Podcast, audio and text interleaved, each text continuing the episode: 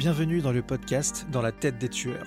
Je suis Quentin Bernard et ensemble, nous allons explorer les profondeurs du crime en série à travers des récits sombres et fascinants qui ont marqué l'histoire.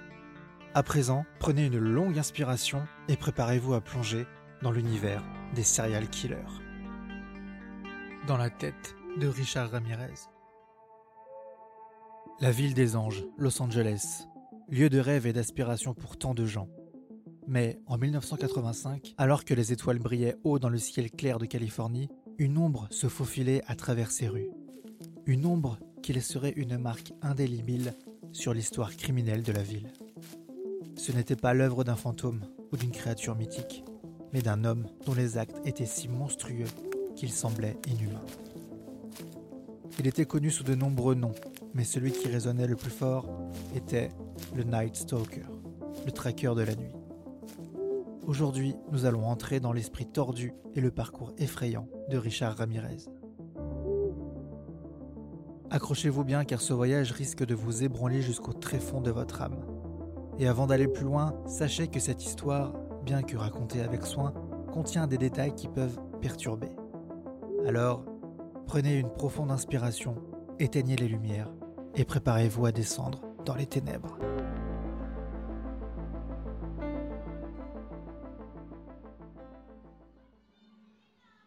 Comprendre le monstre, il faut souvent remonter à l'enfance, à ces années formatrices où les circonstances peuvent façonner une âme, pour le meilleur ou pour le pire. Richard Ramirez n'était pas différent. Né à El Paso, au Texas, le 29 février 1960, Richard est le benjamin d'une fratrie déjà chargée par les traumatismes familiaux. Le Texas, avec son soleil brûlant et ses vastes étendues, a vu grandir un jeune garçon à l'apparence ordinaire, mais dont l'intérieur était tout sauf ordinaire. Des commotions cérébrales à répétition durant son enfance, dues à des accidents, ont peut-être contribué à ses futurs comportements erratiques. Richard souffre de crises d'épilepsie du lobe temporal, d'une hyperagressivité et d'hypersexualité. À 10 ans, Richard commence à boire de l'alcool et fumer de la marijuana. Mais c'est son cousin, Miguel, qui jouera un rôle pivot dans la formation de la psyché déformée de Ramirez. Vétéran tourmenté de la guerre du Vietnam, Miguel montrait fièrement à Richard d'horribles photos des atrocités qu'il avait commis pendant la guerre, notamment sur des femmes vietnamiennes qu'il avait violées, torturées, démembrées, parfois décapitées. Une influence toxique montrant à un esprit jeune et impressionnable les sombres profondeurs que l'humanité peut atteindre. Cette exposition précoce à la violence et à la mort, combinée à l'utilisation de drogue à l'adolescence et à d'autres facteurs sociaux, a mis Ramirez sur un chemin obscur. Alors qu'il se perdait dans la noirceur, personne n'aurait pu imaginer l'ampleur de la terreur qu'il allait, un jour, infliger à Los Angeles. Mais avant de plonger dans ces crimes, comprenons d'abord comment ces influences ont façonné un tueur. Le 4 mai 1973, le cousin Miguel abat sa femme Jessie d'un tir en plein visage.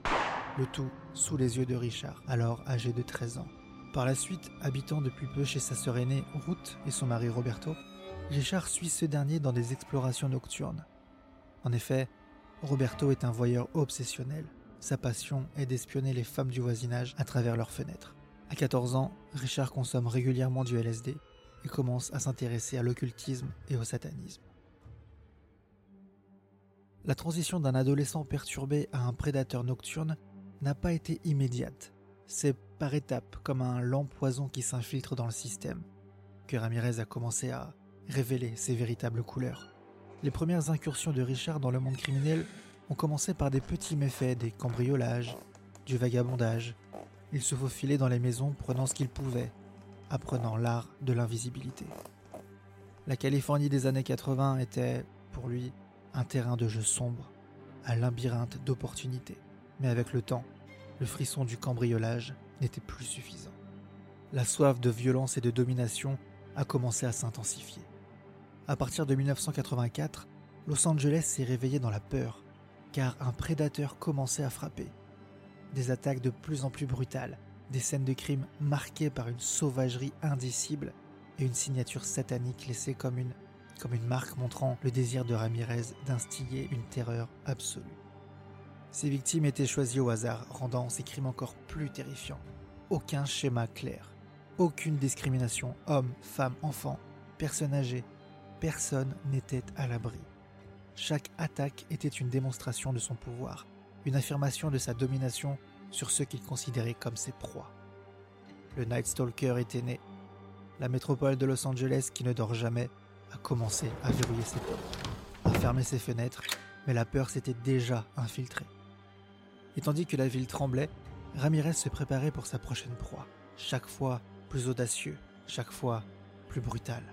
Officiellement, le premier meurtre de Richard Ramirez est daté au 10 avril 1984. Une jeune fille sino-américaine de 9 ans, May Lung. Elle a été battue, étranglée et violée. Ce meurtre n'a été relié à Ramirez qu'en 2009, après la comparaison d'un échantillon de l'ADN retrouvé sur les lieux du crime. Mais ce crime est le premier d'une très longue liste. 28 juin 1984, Jenny Winco, 79 ans. Assassinée dans son appartement. Elle sera poignardée pendant son sommeil, à la tête à plusieurs reprises, à la poitrine et au cou, au point qu'elle en est presque décapitée. 17 mars 1985. En rentrant dans son garage, Maria Hernandez, 22 ans, se retrouve nez à nez avec Richard et lui tire une balle en plein visage. Elle ne doit son salut qu'aux clés qu'elle tenait dans les mains à hauteur de son visage afin de se protéger. Ces clés ont fait ricocher la balle. Elle fera la morte jusqu'au départ de Ramirez. Mais lui est décidé à entrer dans la maison. Il apercevra Dale Okazaki, la colocataire de Maria, cachée derrière un comptoir. Il attendra qu'elle relève la tête pour lui tirer une balle en pleine tête. Elle meurt sur le coup. Quelques minutes plus tard, afin de prendre la fuite, Ramirez stoppe une voiture et tire par deux fois sur sa conductrice, Sei Lian Yu, 30 ans. Elle sera déclarée morte à son arrivée à l'hôpital. 2 mars 1985, 2 heures du matin. Vincent Zazaria, 64 ans, dort sur son canapé. Ramirez lui tire une balle en pleine tempe. Le coup réveille son épouse, Maxine, 44 ans. Elle sera battue et attachée. Pendant que Ramirez fouille la maison à la recherche d'objets de valeur, Maxine arrive à se détacher et récupère un fusil de chasse qui était sous le lit. Elle met en joue Richard et tire. Le fusil n'était pas chargé. Elle l'ignorait. Richard, furieux, lui tire dessus à trois reprises. Elle s'écroule.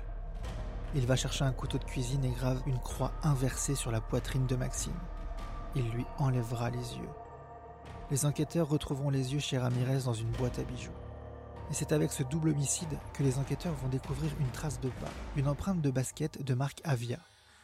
Ils retrouvent également des douilles du même calibre que pour les meurtres précédents. Les enquêteurs en sont désormais certains, ils traquent un tueur en série.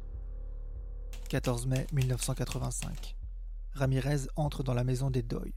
Il tue Bill, 66 ans, d'une balle en plein visage, puis entre dans la chambre de son épouse handicapée Liliane, 56 ans. Il l'attache avec des menottes et la viole. Bill décède à l'hôpital des suites de ses blessures. Dans la nuit du 29 mai 1985, Mabel, Belle et Florence Lang, 83 et 81 ans, deux sœurs, sont ligotées dans leur lit puis matraquées à coups de marteau. Ils violent Florence, qui est handicapée, puis à l'aide d'un rouge à lèvres, dessinent un pentagramme satanique sur sa cuisse, puis sur les murs des chambres. On retrouvera les deux femmes deux jours plus tard dans le coma. Mabel s'éteindra à l'hôpital, encore une fois, des suites de ses blessures. Le lendemain, Ramirez s'introduit chez Carol Kyle, 42 ans, et après avoir saccagé la maison, il la violera à plusieurs reprises, ainsi que son fils, alors âgé de 11 ans. Dans la nuit du 2 juillet 1985, Marie-Louise Cannon, 75 ans, sera matraquée à coups de lampe pendant son sommeil, et puis poignardée à mort avec un couteau de boucher. 5 juillet 1985, Ramirez matraque Whitney Bennett, 16 ans, avec un démon de pneu. Alors qu'il l'étranglait avec le cordon du téléphone, Ramirez a été surpris de voir des étincelles jaillir du cordon. Alors que Whitney recommençait à respirer, Ramirez a vu par ces étincelles la manifestation de Jésus qui voulait sauver cette jeune fille. Il prend peur et s'enfuit de la maison. Whitney est sauvée, mais elle aura besoin de 478 points de suture sur le cuir chevelu. 7 juillet 1985. Ramirez piétinera à plusieurs reprises le visage de Joyce Nelson, 60 ans, alors qu'elle était endormie sur son canapé.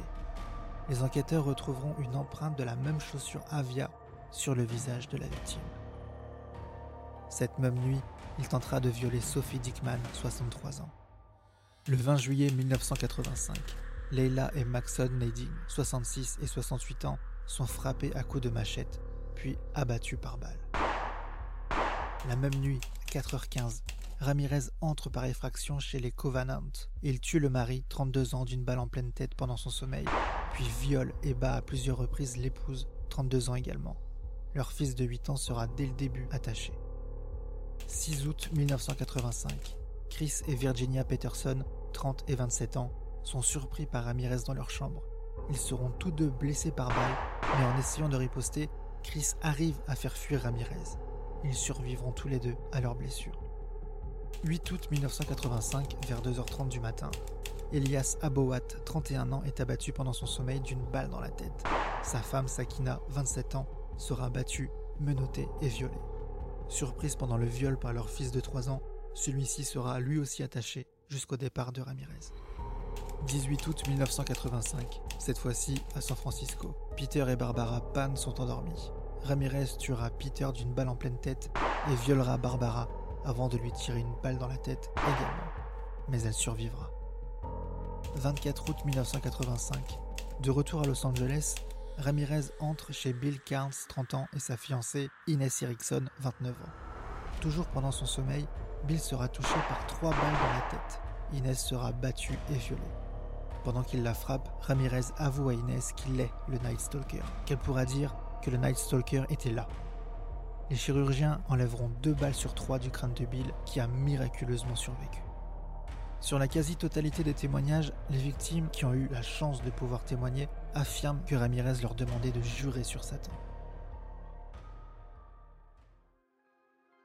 À chaque nouvel acte de violence, une ville entière se retrouvait paralysée par la peur. Mais chaque crime laissait également derrière lui une piste, une mosaïque de preuves que les forces de l'ordre tentaient désespérément d'assembler. Les enquêteurs étaient sous pression. Les médias avaient vent de cette terreur nocturne et ils amplifiaient la psychose. Les détails parfois exagérés, parfois trop réels, circulaient dans chaque ménage. Le Night Stalker, tel qu'il avait été baptisé par la presse, était devenu une légende urbaine en chair et en os. Les détectives Gil Carillo et Frank Salerno étaient en première ligne. Chaque nuit sans arrestation signifiait une autre nuit où le Night Stalker pouvait frapper. Leur détermination était palpable, mais Ramirez se dérobait toujours, telle une ombre insaisissable. Des empreintes, des témoignages, des croquis du suspect, tout s'accumulait, mais sans l'homme lui-même. Cependant, une erreur aussi infime soit-elle est inévitable. Et Ramirez, avec son assurance grandissante, finit par en faire une. Laissant derrière lui des indices cruciaux, la police parvient à dresser un portrait plus clair de leur suspect. Les résidents locaux, armés de ce nouveau savoir, deviennent les yeux et les oreilles des autorités. La traque se resserre. Les rues de Los Angeles étaient en alerte, chacun à l'affût du moindre signe du prédateur nocturne. Et puis enfin, le 31 août 1985, la traque prend un tournant décisif. La communauté d'East Los Angeles reconnaît Ramirez dans un bus d'après un croquis diffusé. Ramirez comprend que des gens l'ont reconnu. Il prend peur et sort du bus. C'est alors qu'au détour d'une ruelle, il décide de voler une voiture. Ramirez stoppe une conductrice, il la frappe et lui vole ses clés. Mais il n'a pas le temps de monter à l'intérieur. Une foule, sous les cris de la pauvre conductrice, l'entoure et le retient, mettant fin à la vague de terreur. Ses propres démons, cette arrogance qui le poussait à croire qu'il était invisible, ont été sa chute. Avant même que la police ne puisse l'atteindre, les résidents lui avaient infligé une justice de rue, le retenant jusqu'à l'arrivée des forces de l'ordre. Les sirènes hurlantes se rapprochent et la ville respire enfin. Mais la fin de la traque n'était que le début de la véritable confrontation, l'affrontement dans la salle d'audience. L'image de Richard Ramirez menotté, encadré par les forces de l'ordre et affichant un sourire narquois a fait le tour des journaux et des écrans télévisés. Les cicatrices et la terreur qu'il avait infligées à Los Angeles étaient encore fraîches, mais le monstre avait été capturé.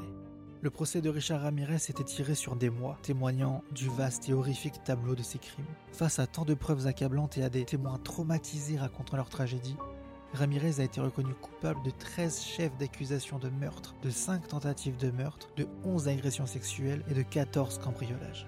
Ramirez se présente comme un sataniste se dessinent des pentacles sur les paumes des mains, et devant l'audience, il déclarera ⁇ Vous ne me comprenez pas, vous n'en êtes pas capable, je suis au-delà de votre expérience, je suis au-delà du bien et du mal. En 1989, il a été condamné à la peine de mort, mais même derrière les barreaux, son influence néfaste persistait. Des adeptes du culte attirés par sa notoriété lui écrivaient des lettres d'adulation, montrant à quel point la fascination pour le mal peut toucher certaines personnes. La saga de The Night Stalker rappelle les sombres profondeurs que peut atteindre l'âme humaine. Pourtant, elle nous rappelle aussi la résilience des victimes, la détermination des forces de l'ordre et la capacité d'une communauté à se rassembler contre le mal. Le 7 juin 2013, Richard Ramirez décède d'un lymphome à 53 ans, emportant avec lui d'autres crimes non résolus et une part d'obscurité de cette époque. Mais son histoire inscrite dans les annales du crime sert d'avertissement sur les dangers qui peuvent se cacher dans l'ombre. Vous vous demandez peut-être aussi pourquoi ce surnom de Night Stalker. C'est que Ramirez était un grand fan du groupe ACDC et écoutait en boucle dans sa voiture le titre Night Prowler, le rôdeur de la nuit.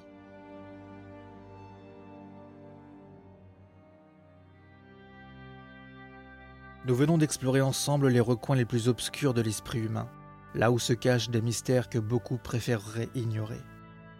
Maintenant, alors que nous revenons à la lumière, je vous invite à reprendre votre souffle et à retrouver un semblant de sérénité.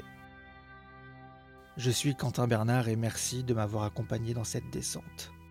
Ce podcast est écrit et réalisé par mes soins et produit avec le soutien de Jonathan Dyer. Je tiens à remercier notre sponsor datamantia.com. C'est une boutique en ligne qui vend des vêtements, des accessoires et décorations uniques autour de nombreux thèmes, comme le cyberpunk, le dark fantasy et bien d'autres. Je vous invite à aller jeter un coup d'œil parce que c'est vraiment cool ce qu'ils font. Merci à tous pour votre fidélité, je vous dis à très bientôt pour une nouvelle plongée en apnée dans la tête des tueurs.